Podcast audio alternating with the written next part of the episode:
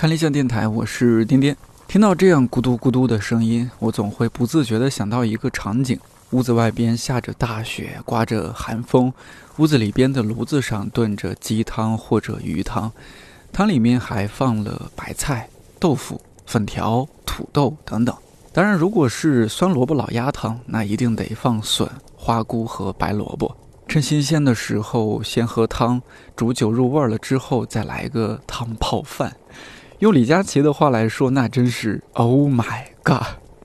这个季节，他如果在直播间里一边炖汤喝，一边卖汤锅、卖底料，销量肯定比口红好。去年的这个时候，做了一期冬天相关的电台，叫“摸一下暖气”。哎呀，北方真好，好像大家还蛮喜欢的。冬天，说实话，真是太难熬了。在我看来，只有美食最抚慰人心。那干脆来一期和冬天相关的味觉记忆。你今天拿的都是东北菜，都是东北菜。呃，那是叫什么酸菜？酸菜。这个是那种小洋葱。对。洋葱炒蛋。对，洋葱炒蛋，这个这个叫什么毛葱？毛就是小的那种毛葱。我妈说只有东北和。你看都不认识，就他说这叫鱼毛，好像是鱼骨头啊，这不是吗？对啊，鱼毛就是鱼炒成的。你们也是肉吗？对，就是整只鱼要炒成这个样子。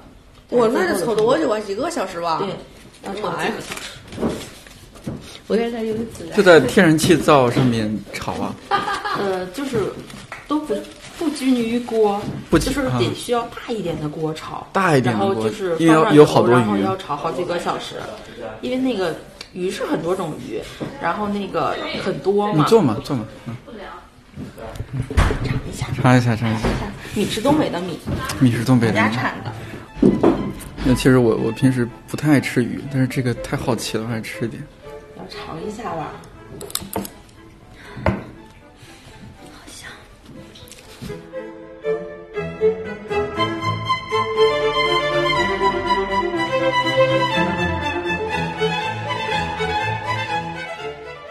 我的出纳同事修修是哈尔滨人，也是一枚资深吃货，对美食的追求真诚热烈，而且乐于分享心得。据说有一次，他和同事在公司附近等位吃饭，一边等一边用排山倒海般的讲述方式分享他去过的美食店，直接把旁边一起等位的陌生人听到流口水，弱弱地问他刚刚说的那家店在哪里。刚才听到的这段录音是羞羞在员工休息室和我们分享他妈妈做的鱼毛。鱼毛这个可以理解为鱼做的肉松，说实话我都是第一次吃到。还有一种叫做毛葱，据说是东北烧烤必备，看起来像是洋葱的儿童版。光是这两样食物已经引起了我对哈尔滨美食还有人们生活状态的极大好奇。在一个大风降温天，我和羞羞，还有另外一位同样来自哈尔滨的新媒体同事嘉瑞，在录音棚录制了这期电台，听他们聊了聊关于哈尔滨的味觉记忆。今天中午吃的是是是什么？我今天带的大酱汤也很挺东北的，因为东北那边就是朝鲜自制香挺多的。对对对，嗯。羞羞今天吃的是什么？酸菜。是不是特别厉害？有一天有路过，他嘉瑞，你快来，我带了炸的那个带鱼和那个小黄鱼。我说哇，太厉害了，就是说妈妈会做的菜。咱俩，我上次在食堂看到你吃吃饭，就是东北酸菜，还有一个你给我们展示了一下，那叫什么鱼毛？鱼毛。你们家自制菜？自制菜。这个是就别人家也会有，还是说也会有？啊，也会叫法也一样。都叫鱼毛，都叫鱼毛，就是只是它那个我们家那个在松花江流域，在松花江流域就难免会产鱼嘛。你产鱼，大家去下网捞，捞完之后很多炖着吃、炸着吃，最后实在吃不完了，哦，好炒成鱼毛吧。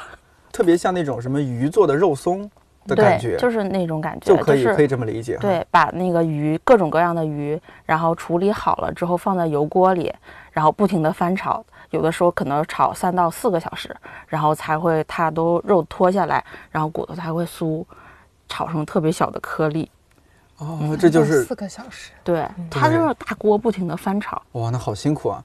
美食都是辛苦来的嘛。哎，这句话我觉得特别有道理。好吃的做好吃的总得花费点时间。你说酸酸菜为什么东北人这么爱吃酸菜？我也不知道，但是就从小就吃啊你。们小时候怎么吃酸菜的？家里会腌，对，就是正好也要到那个东北冬藏的季节了嘛，嗯，就是东北买那个白菜都是上百斤的买，就知道吗每家？每户人家都这么对呀？因为每户人家都要买上百斤。说我妈嗯说要去买白菜，我嗯买个一百斤，可能我家的酸菜缸腌不满。你们家几个酸菜缸？它那个白菜其实一颗还蛮重的，它是那种东北的大白菜，大白菜吧不像我们就北京的超市里，就是那白菜就很小，小白菜啊、它那个是绿叶的白，，嗯，就是那种绿叶大颗的白菜，选用那种白菜，然后那个放到酸菜缸里腌，嗯，一颗得有胳膊那么长，大概哦多半条胳膊。多半条，什么比喻？然后就是一到冬天，就是就是嗯小区里面好多晾白菜和晾那个葱的嘛。对，哦它就是它买回来之后，它可能是稍微放在地下，嗯然后烧一下风，嗯晾一下水分，它才开始腌。之后保证腌的时候它没有那么多水分。对，腌的时候是怎么着？因为我我看过那种韩国的辣白菜的制作，它都是把一个白菜，就是先调好那些辣椒酱，然后你别流口水啊，没有，嗯，就是把那些酱就哎，还没有那么复杂。虽然嗯我没腌过，但我具体知道。首先你需要一口大缸，可能都不止一口啊。就东北，其实东北人家就是好多家里都有那个酸菜缸。现在东北那边都也普遍的住楼，然后东北那边也是地暖，因为它哦天气比较冷，它对对对是地暖，地暖很暖的话，它不能放屋里，就导致现在东北的楼道里好多酸菜缸。对他把那个酸菜缸放到楼道里，完了也会很暖，然后就一颗一颗白菜放到缸里，然后那个抹上盐，然后那个加水，最后还有最关键的一点，有一个压缸石，把那个白菜紧紧的压在水下，嗯嗯然后它才发酵，然后成为酸菜。就是如果没有压好的话，那个酸菜是腌不成的。它腌好的酸菜，它不是就是腐烂的那种，它是酸爽的。但是压缸石如果没压住的话，它酸菜飘上来之后，它就是腐烂了，就坏掉了。它不是腌成酸菜了。对，我听过一个笑话，说是就一个姑娘在北京北漂，可能慢慢的也就自己买房了，哎，然后呢就把东北老家的母亲就接过来一一块儿住，因为上上岁数嘛，得看着，然后就把老家的一些常必必须要用到的东西要寄过来嘛。他说 其他都我都可以理解，最心疼的是我妈从东北寄了一块几块压钢石过来，快递费花的我心疼死了。哎，那个特别大，特别重嘛，对，嗯，但这个就但是必须得很好用啊，很好用它邮过来也挺明智的，顺手。你在北京想找那么大的压缸石不容易，不容易的。对，哎，你说这个我还真没注意过，压缸石是可以买吗？从菜市场还是就从从那些山上找一找从山？上哦，自己找。就是自己找，因为、哦因为东北也有山呀、山边儿什么的，捡一些石头，都是普通的石头那种灰色的大理石吧，嗯差不多。对，然后平整一些的嗯这种东西其实能祖传的。哦，是吧？有可能我们家用的压缸石石就是我们姥姥家嗯开始用的，就可能找了一块特别好，压了几年，发现特别平滑了。这个这个酸菜它常用是吧？嗯就是酸东北酸菜它有哪些，比如说常用的吃法呢？就它的嗯常见吃法。菜吧，嗯，然后或者炖，直接炖那种大骨头，哦，炖大骨头。酸菜炖大骨头，要不酸菜杀猪菜，里头切上白肉血肠。嗯，其实原来东东北的最高礼仪不是应该是我们家杀猪了，然后嗯那个去我们家吃杀猪菜吗？上宾。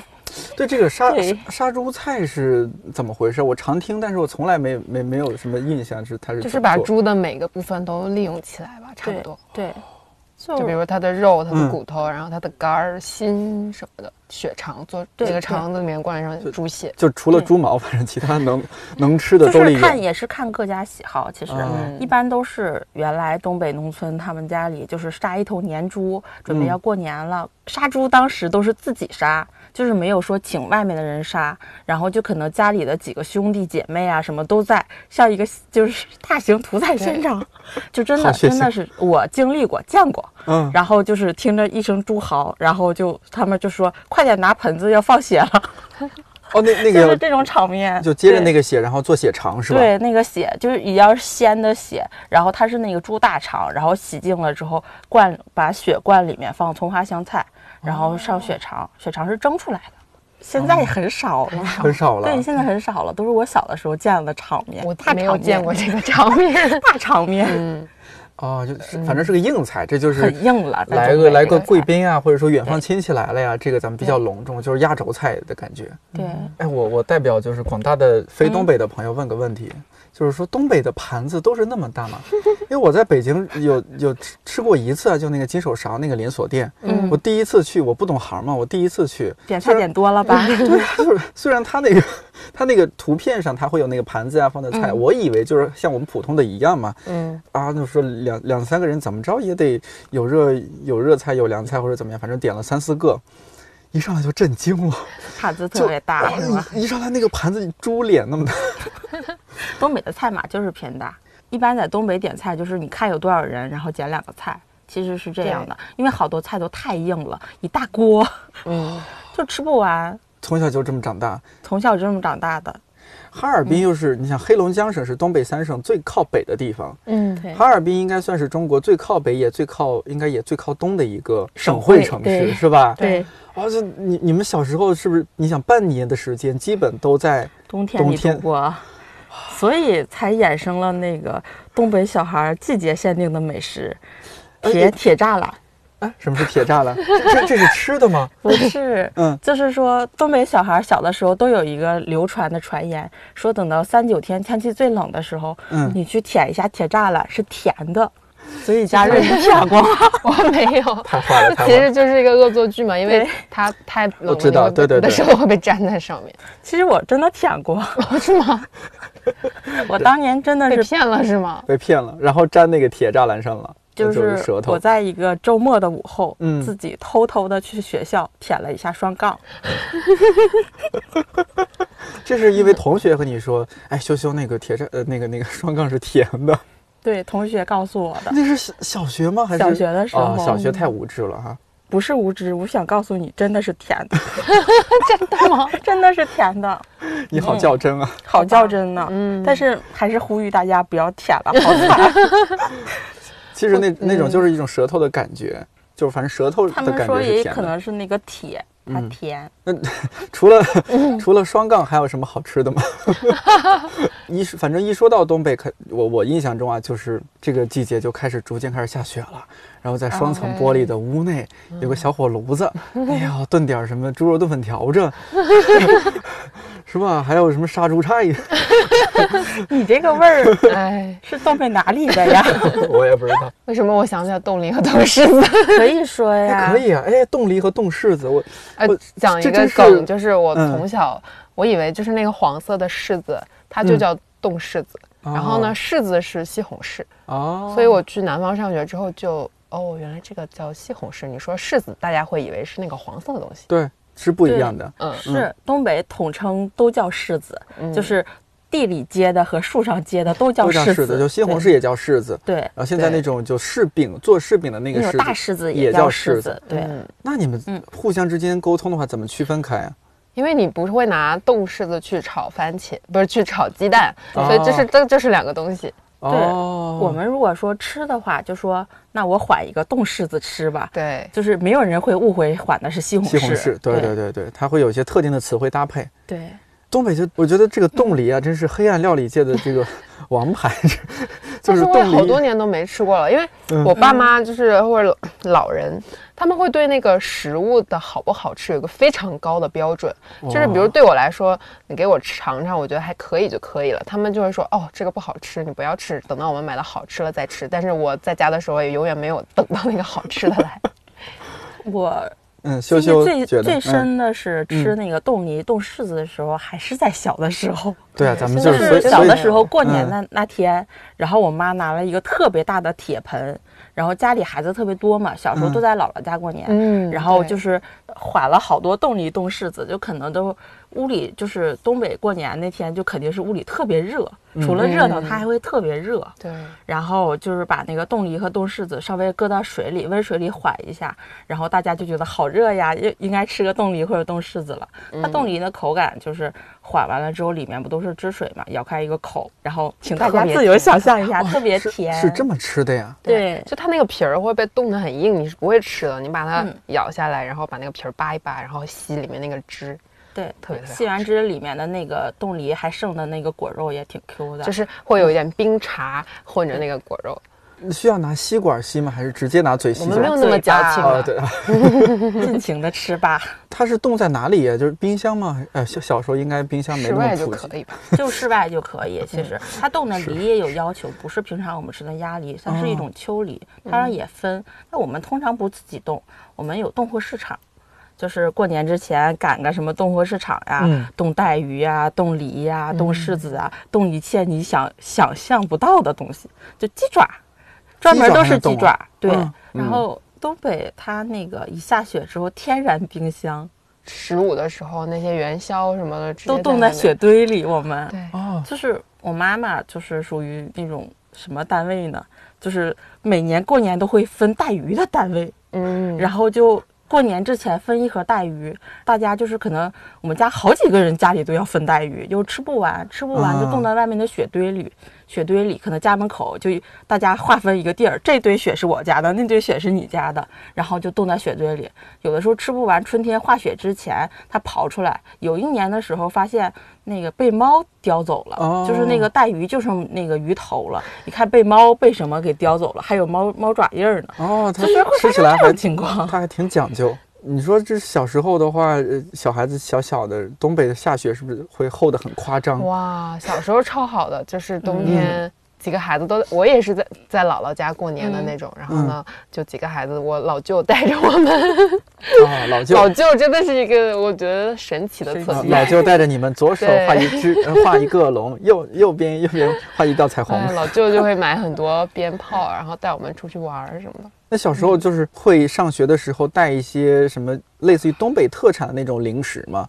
到到学校里面吃，就除了那种去小卖部买一些零食，哎，我会哎，那你哦我可能从小就是一个吃货属性，嗯就是小的时候有那种崩爆米花的，啊？对对哦对，对对知道吗？知道就是知道知道然后我嗯们家那边产米，东北不是产米还挺有名的嘛？我们家当地他那个就有产米的，嗯然后就回家拿一个搪瓷缸子，管我妈要一杯米，啊然后给爆米花的崩出来。它崩的是爆大米花，就是你拿大米崩，就崩的大米花，它放一勺糖，嗯然后那锅炉转转转崩。现在很少见到的那种。对，我小时候特别多，大家会围观嘛，然后对，他然后就是说他要要开始的时候，赶紧捂耳朵对什么的。都往都往出跑，现在太少现在见了。嗯没有了，城管不让了吧？哎，但是这次我十一不是回家嘛，嗯然后我们那边不是玉米也、嗯也挺出名的，然后那种烤的玉米你吃过吗？烤玉米看怎么个烤法？我发现南北方不一样，就是你是一颗一颗剥下来烤呢，还是整是剥下个一串？来烤，就是把嗯叶子扒了之后，在那就直接炭火上面烤，超好吃的。对，而且我们就是又回到这个老一辈、老一辈对食物的那个嗯品质的要求，就是我们家吃玉米，特别是我妈，她一定是要当天摘下来，然后当天吃掉，就是隔一天的玉米她是不吃的。哇，你们家好讲究啊，对，就基本上这她他们是能吃得出来说，好吃不好吃？呃是当天摘下来的，还是是比较陈旧的。太厉害了。那那个烤玉米就街街边烤吗？还是对街边烤街边烤，街边有个小嗯炉子，然后铺一个小铁网，然后就对，就放在那儿烤就行了直。接烤。特别好吃。烤完之后，它要撒什么东西吗不？用啊，就直接撒不撒吃。它是焦焦的、香甜的味道。因为东北的玉米是又甜又黏的，对这一点可能得感谢墨西哥那边。是吧引进了玉米是吗？对，我有见过墨西哥，但是我在视频上看的，墨西哥那边烤玉米更夸张，他在那儿烤完之后，上面要喷洒放那个乳酪，然后要喷各种酱啊什么的，看起来跟艺术品似的。我发现就是你一旦接受了那个食物的设定，就是它是这么做的，它到底是甜的还是咸的之后，你就没有办法接受更多的了。对，是。是，然后有一嗯年还在突发奇想，我说要不要崩一袋子爆米花填到枕头里躺着？突发奇想，就是睡睡觉的时候都会觉得很幸福，是吗？对呀，就是它就是填一个那种大米花的枕芯儿，它因为很轻啊，它不放糖，它很轻。嗯然后后来被人家说，他说你不怕生虫子吗？就没有实现这个理想。嗯，真是吃货。那正宗的烤冷面，你们小时候应该经常吃。比较正宗的，你们印象该是怎么做的？应该是先放油，然后那个铺上冷面，然后铺上冷面稍微软一点儿的时候，然后之后摊上一个鸡蛋，翻面儿，然后撒点水，然后刷酱，放那个调料，就是什洋么葱洋葱香菜，然后就差不多熟的时候卷一下嘛。对，嗯然后切切切，切完了之后淋上点醋，哦，要淋点嗯醋啊对，！淋点醋。哦然后东北的时候，其实东北烤冷面就是发甜，这一点就是我其实也挺好奇的，因为东北有的时候就是也没有吃很多甜，嗯但是烤冷面里要放糖，然后麻辣烫里要放糖，嗯，嗯，麻辣烫里放糖真的会真的很好。吃。对他们觉得是邪邪教，但是的确嗯让你的口感更不一样。对，我是尝试试一试是吧？我嗯我是尝试就是拍黄瓜的时候，我有时候会放糖，因为我嗯印象中它可以保鲜，呃就就是就是提鲜。中和一下那个对对醋的对对对对就因为我们现在有的醋还挺酸的，我这个灵感是我记得小时候吃榨菜，好多榨菜里面会加糖，我就在想说，哦，难道这种泡菜类的就适合加糖吗？就后来我自己尝试加，我发现加了糖之后，好像确实 对味道好。对更好吃一些。对然后炸串儿我真的没有在其他地方见过，或者是我没怎么对，就是我在北京有的时候就莫名的想吃东北的炸串、炸一切，但对，是比如说大嗯头菜切成那样炸一下，要 要穿起来，对穿穿起来不需要裹面，就直接穿起来然是后炸。炸辣椒、炸大头菜、炸蘑菇，嗯然后炸冷面。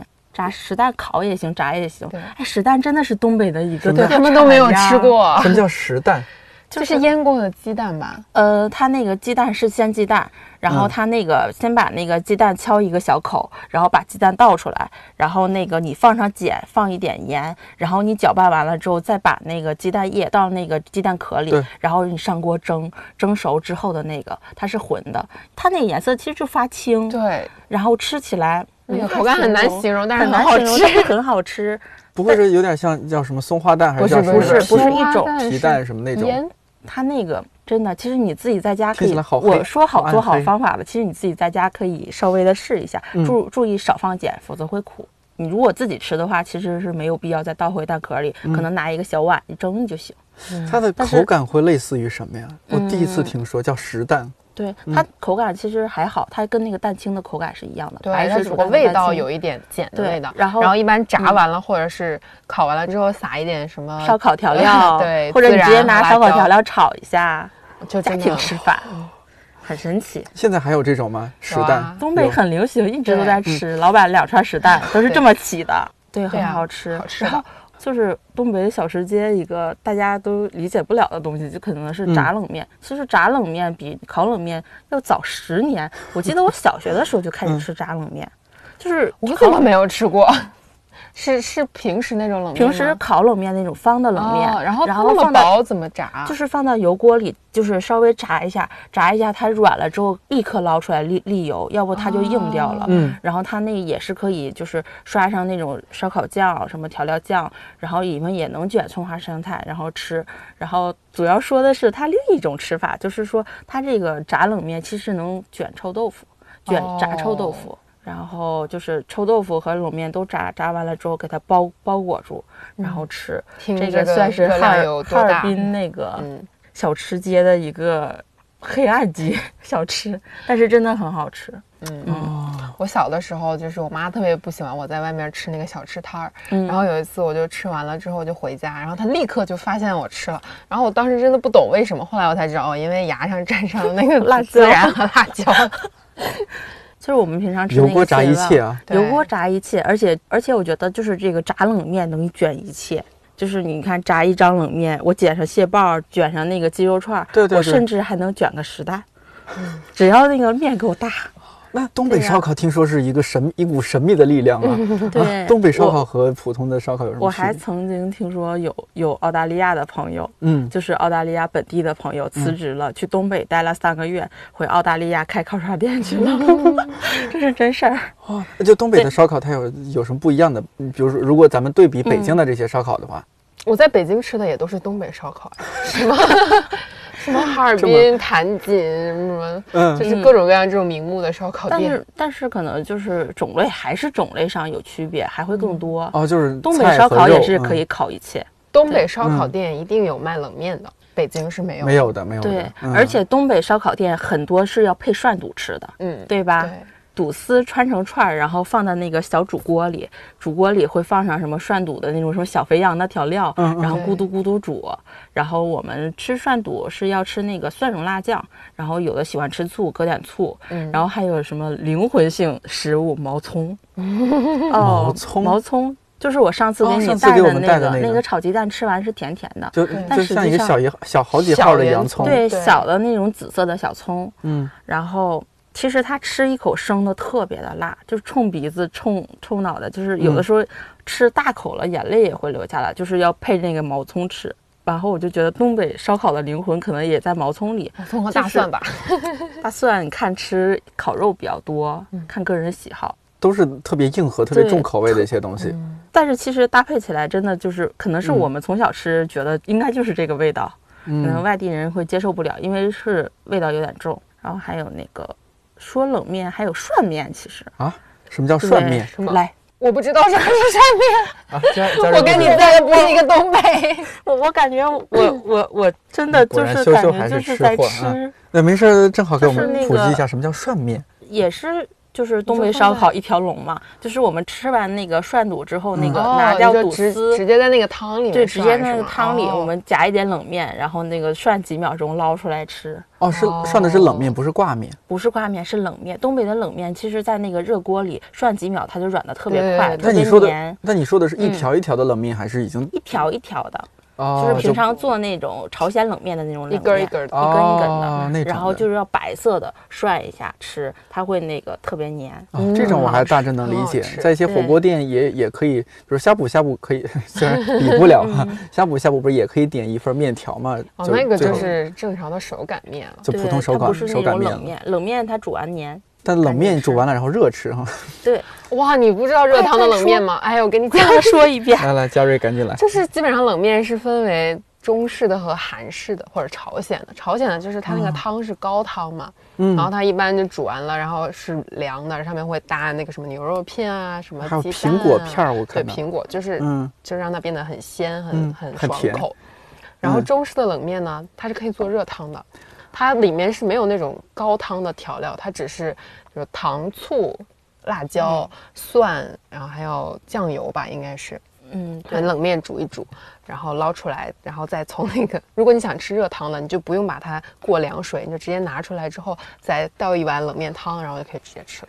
哦，也是有那种就很好像吃拌好的底料一样的，对对对就煮好了，就然后直接放进去呃它。热面冬天吃真的超幸福，超幸福的，就是你你吃过冷面，但是你绝对想不到热面的口感，就热面的感觉，就是热冷黏面，黏的。热冷面的黏黏。软软的对，哦黏黏的，特别好吃。我好多年没有吃我那岂不也是，那岂不是很容易坨在一起？因为它是糯糯就你要的赶紧吃。其实也不要赶紧吃太会，嗯其。实也不太会粘，因为它有糖，你边吃就边拌一下，还好。那这种在北京的超市里面有卖吗？就是专门的冷面，但是它包装的像像挂面一样，没有呃还真没有。哎，这么地方特色。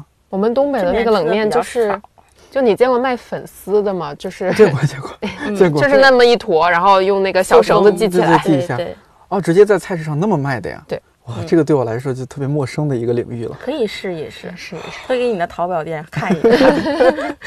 我上次就夏天的时候嗯特别想吃冷面，然后在淘宝上找，没有找到能做热的的类型，全部都是那种修修修给我推了一家淘宝店，哇，特别好。哦，对，你是那是家淘宝店就是大开眼界有那个你是佳木斯的对对吧？那个三姐妹冷面，我知道的，冷面拌面，就是特别神。奇。我之前在丹麦上学，然后呢，嗯我住的那一家人。他们就是佳木斯人，然后呢，就是那个、呃，我我管他叫姑姑，但其实跟我没什么血缘关系，就是认识他。然后他跟当地的一个丹麦人结婚了，但他女儿是之前他在国内跟前夫生的，然后也带过来。嗯嗯，然后他们他女儿大概十几岁就出国了，但是现在应该是二十三四岁吧。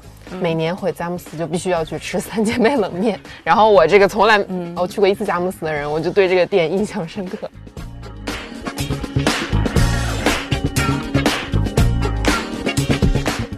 小时候印象中的你妈妈在家里做哪一个饭，哎，就是你翘首以盼。我太姥姥她是满族人，然后所以就是我姥姥从她那儿学到了一些，我都不知道那个字怎么写，有一种叫嗯让肠的东西，反正也是一种让什么肠肠。嗯哎然后反正过年的时候会做这个，然后做皮冻，啊，皮冻这个知道。对，嗯然后基本上我姥姥现在她已经七十多岁，但她还特别喜欢忙活。每次我们回来，她就做饭嘛，她特别喜欢给我们烙糖饼。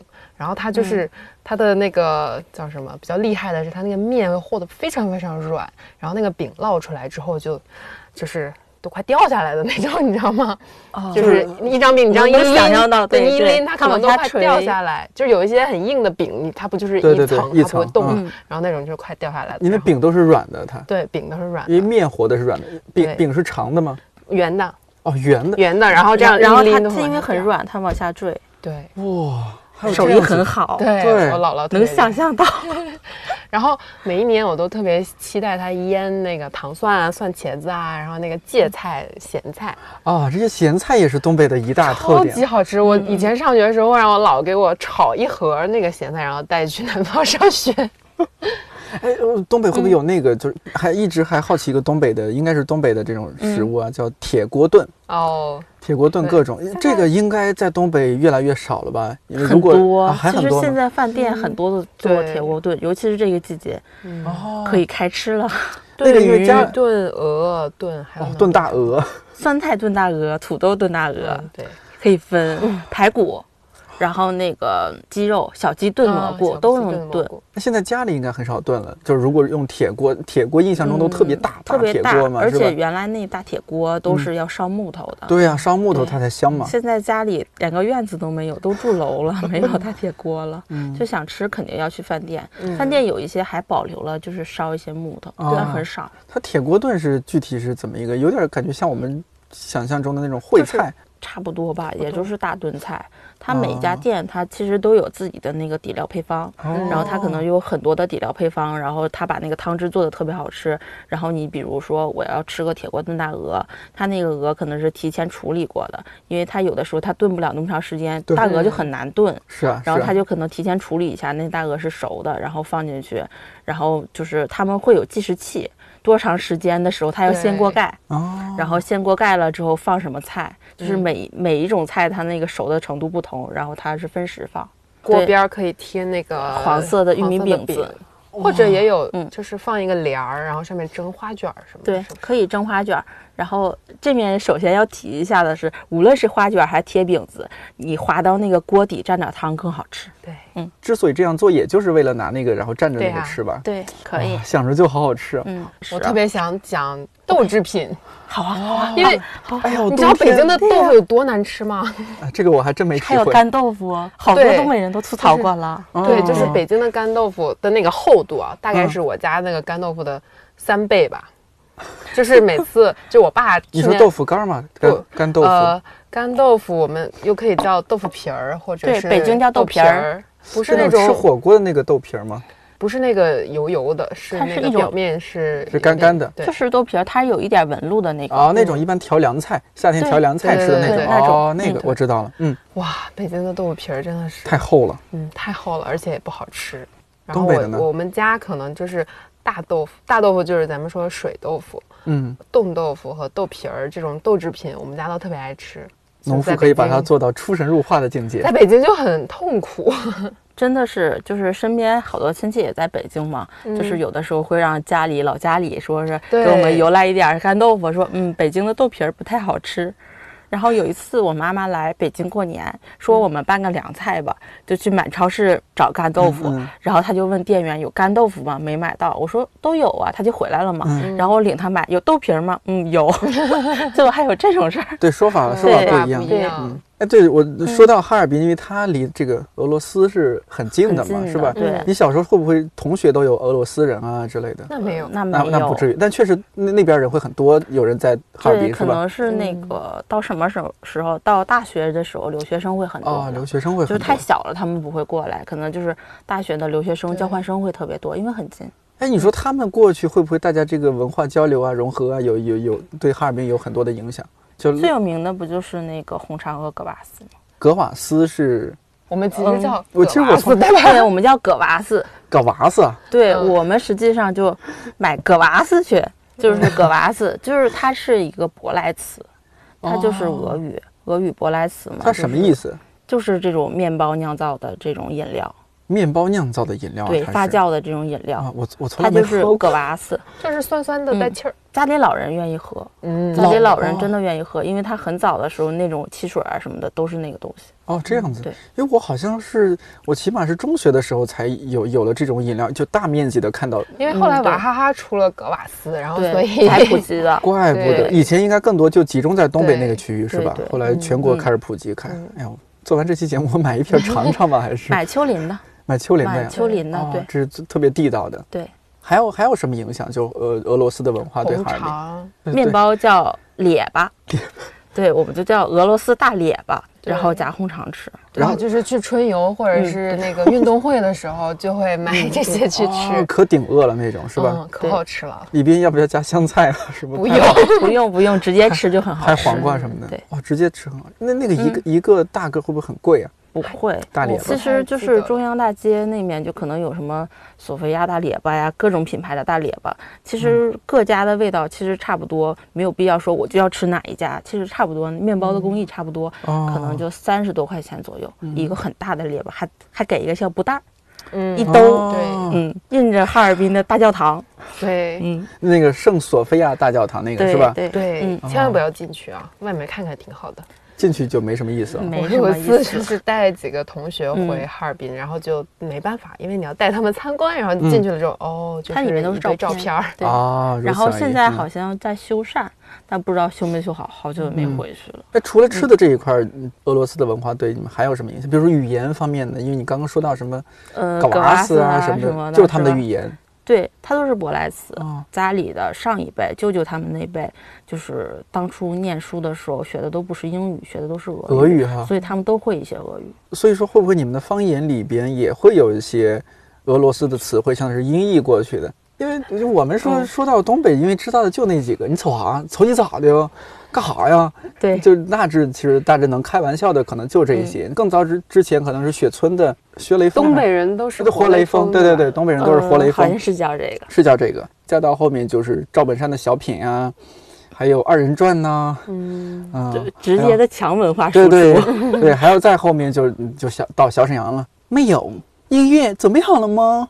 Music 啊，这印象太深了，特别有毒。就是那个东北的，就每次太洗春晚脑了是吧？太洗脑。每次嗯春晚过后，就只要看了东北的小品，我同学之间都会模仿里边的那些，嗯，嗯对，。就是哎，我们说回来，跑远了，跑远了。就说回来，比如说俄罗斯的那些文化对东北的方言的一些影响，还有一些什么呀？除了我们常知道的这些，拿我小时候说吧，嗯就是我们家就是那个水龙头水闸，嗯然后我爸爸就家里就叫葛兰，就是水龙头水闸你说一句完整的话，比如说把那个水龙头给关上，是 把那葛兰给关上，是是是这么说吗？呃，是是这么说，是这么说呀但？是我们家说话，就我平常说话就是这个语调，我没有普通话和东北话模式，我说话都一直是这样的。嗯 然后其实也这也有个梗，就是所有黑龙江都坚信自己说的是普通话。普通话，对，但确实是，就是黑龙江，呃，尤其哈尔滨说的那种方言，已经是全中国最接近普通话的方言之一了，嗯，他不就是可能东北的语气就不是很重，不是很重。辽宁是最重的，我听说一。张嘴就知道哪里来的。对对对对，对，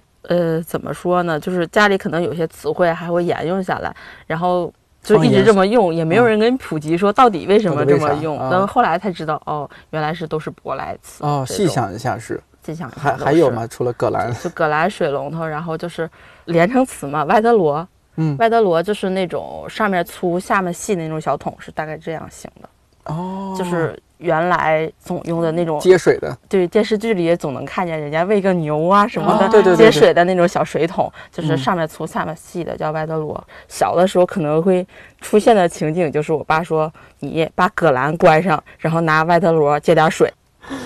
哎呀，这要就会说成这样的就很搞笑其实也。嗯真听不懂。嗯。嗯，嘉瑞有没有什么印象中的？因为我查了一下，那天因为我们我确认嘛，和你们说你是哪个地方的，说嘉瑞是阿城的，我在想这句话有语病吧？嘉瑞是一个作家的。对，我后来搜了，对，搜了一下才知道说，哦，哈尔滨它下面是分几个区、几个县级市、几个什么什么，然后其中有一个区叫阿城区，这个发音要读四声，是阿，不是那个我们的阿老是吧？嗯阿城，它其实就是它应该念啊，只不过大家都读啊，因为它啊。是阿勒楚喀城的缩写。哎多洋气，看看人家，这个是满语，因为就是当年那个据说完颜阿骨打是在我们那个里面长起来的。嗯。然后我们我们我们那个地方在古代叫上京会宁府，然后还有一个博物馆，就是金朝的四代皇帝什么什么的在那里。嗯，语言你你印象中和羞羞不一样的地方就比如说我们嗯去逛街，或者说上街，啊，上街 就我姥嗯我姥姥和我妈妈会这么说。啊，中央大街对，哦去街里就是去市中心的意思。哦，我们说一下，就是如果这几个月。这个时候应该去东北是最能感受到东北特色的，是吧？又是冻货市场，我知道东北每年会有那个什么冰灯啊，冰雪大世界啊，界是吧？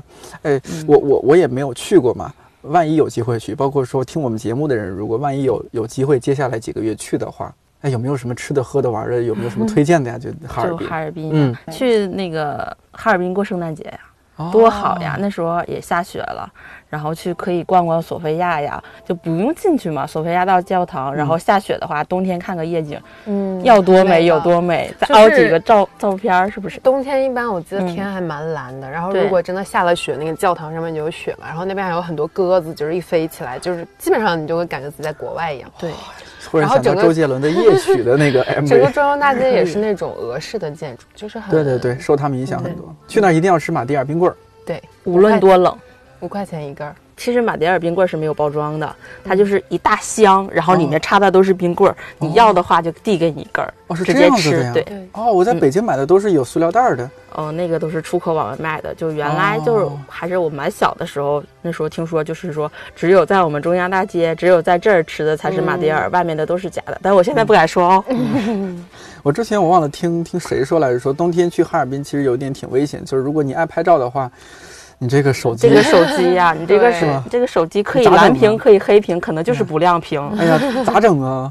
咋整啊？嗯，没什么办法，嗯就只能捂一会儿。对，捂一会儿，然后那个减少室室外使用手机。然后，如果你穿羽绒服的话，尽尽量把那个手机放在羽绒服的内袋里，因为如果你放外袋里的话，其实也容易冻到黑屏，不容易起机。啊、我听说了之后，我还想了个办法，我说那买那种既是充电宝又是暖宝宝的那种充电宝不就好了吗？嗯，就暖宝宝是充电宝，我觉得可能也然后让它因为它极端嗯温度会不太安全。因为它那个冬天的话，哈尔滨零下三十几度，其实挺正常的。对，对，北京最冷的时候是零下也就十五度左右吧，我印象中。嗯，差不多嗯，我零下嗯三十几度啊，三十几度，怪不得要就是舔双杠嘛。可能一年中最冷的那几天，嗯哈尔滨冰雪大世界开幕了。对，是就大家穿的特别厚，特别厚。然后它那个冰雪大世界是在那个松花江那个江岸上，嗯，就是它也是底下是冰面儿，然后它那个呃搭的那个冰，它那个里面自成一个小气候，会更冷。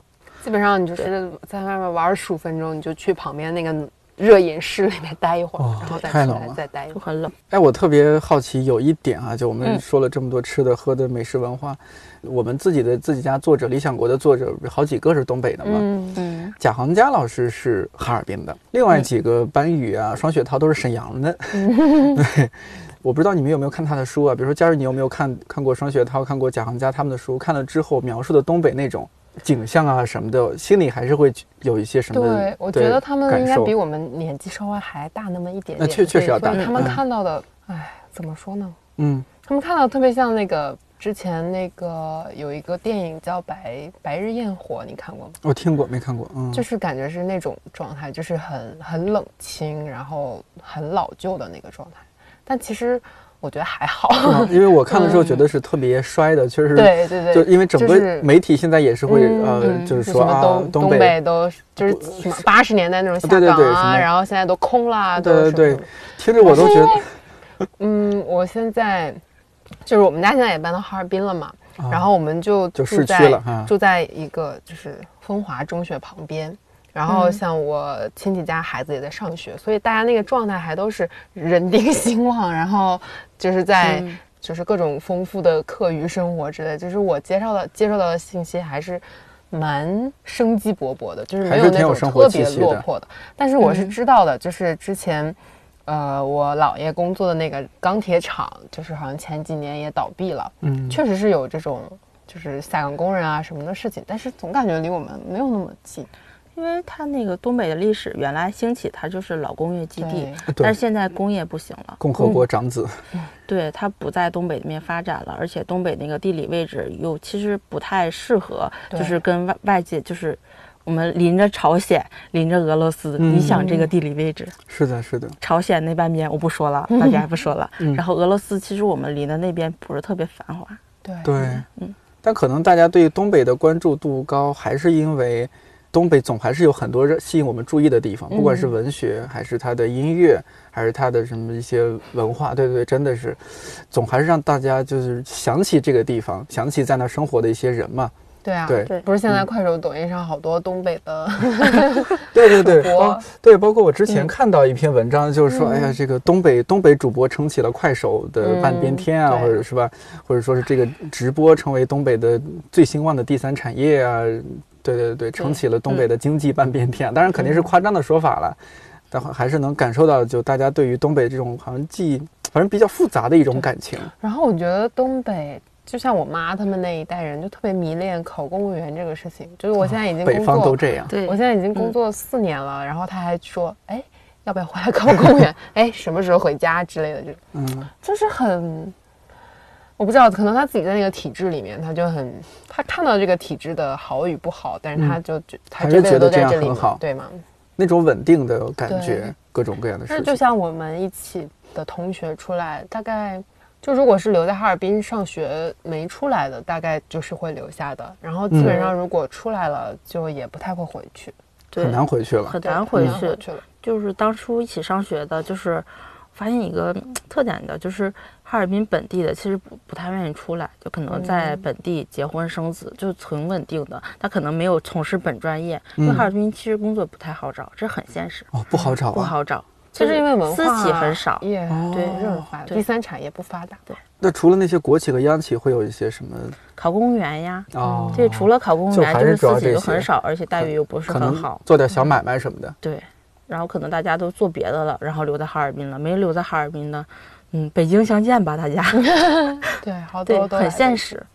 那回去的话，就嗯反正生活还是那样子，就比较安逸，可能也不像对，就是我有好多同学，基本上现在嗯孩子至少得一两岁了对，他们的生活状态是怎么样？就就非常稳定的，就要么去当老师的还挺对多，要么就是考公务员，大家都有考法编制，官什么的，其实。要么就是在家做代购。哦，对吧对对，你们俩现在会，比如说老家，就是过年的时候回去，会有羡慕老家那些现在过日子很稳定的那种？嗯也没有啊，也没有吧实话是没有。嗯然后回家过年也会看见一些朋友，然后朋友的。就是朋友的形象，我形容一下。嗯我形容完嘉嘉瑞肯定也有立体的形象，嗯，就是大家一手抱一个孩子，然后穿着貂开着车，问你晚上撸不撸串儿，对，是的，对？吧？嗯是的，就老家的朋友其实都是这种形象，你会觉得那样，嗯，是不好吗？还是反正最起码不是你想要的，不是我想要的，但嗯我觉得是对于他们来说，就是他们就挺好的挺。好的。就是因为每个人的追求不一样，对，他们觉得我们这么稳定，然后事业有成，又有孩子，有房有车对，又有房有车，哪像我们这种呀？我周末还跟几个朋友见面，他们说。你其实想要维护住你父母那个阶级，其实都已经很难了。在在现在这个状、状态之下，是是，可能也不仅仅是东北吧。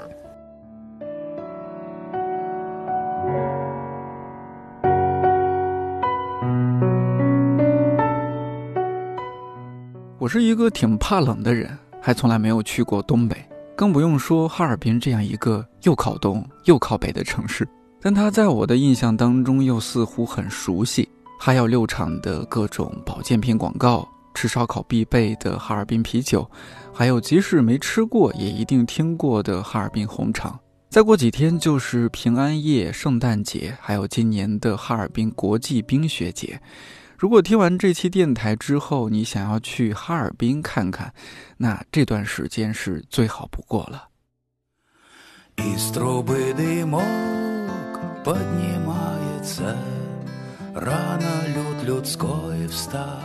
你正在听到的是二零一九年倒数第二期看理想电台有些话再不说就来不及了。比如看理想联合理想国在看理想 APP 上推出的深度定制文化服务“老友计划”，包含四本《理想国》精选图书，还有一档看理想优选音频节目，以及其他一些权益。元旦之后就要恢复原价，得多花一百块钱了。Please，抓紧时间薅羊毛。还比如，我们的老听友阿豪留言说：“马上过年了，我能不能和 DY 再合录一期？”说实话，做选题的时候是这样计划的，本来打算直接录好了悄悄上线。不过经过阿豪这么一提醒，我忽然很想知道，你希望在我们俩合录的电台当中听到哪些内容，或者有没有什么天马行空的问题要问我们？欢迎你在这期的评论区给我留言。感谢你收听到现在，看理想电台，我是颠颠，祝你早安、午安、晚安，我们下期再见了。И сибирское застольное разливается до привольное. Ну а ты, я смотрю, наклюкался. Вот она, она, на заимке, на заимке, на заимочке. Снега, как молоко, как молоко из крыночки. А на заимке, на заимке, на заимочке ждет меня черемуха в косыночке, она занята.